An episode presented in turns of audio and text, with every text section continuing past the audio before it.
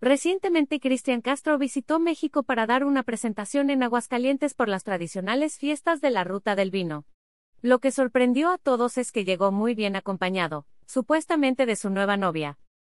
A pesar de que el cantante hace poco tiempo dijo en una entrevista que se encontraba soltero, y justo por eso extrañaba mucho a su mamá, Verónica Castro.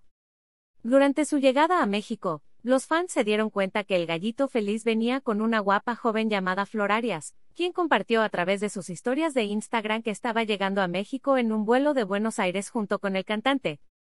Por si fuera poco, también subió otra historia donde el intérprete de Por Amarte así estaba bromeando mientras hablaba con acento argentino. No obstante, durante su concierto en Aguascalientes, el hijo de Verónica Castro dio todo en el escenario, pues además de haber interpretado una de sus más famosas e icónicas canciones, Gallito Feliz, también subió a sus fans al escenario y repartió besos. ¿Quién es Flor Arias, la supuesta novia de Cristian Castro? Después de haberse dado a conocer las historias donde salían Cristian Castro y Flor Arias, los fans se dieron a la tarea de investigar a profundidad sobre la identidad de la guapa argentina. Flor cuenta con más de 6.000 seguidores en Instagram, y en la descripción de su perfil se tiene como figura pública, entre sus publicaciones, vemos que la joven es amante de los viajes, ya que presume de los diferentes lugares en los que ha estado.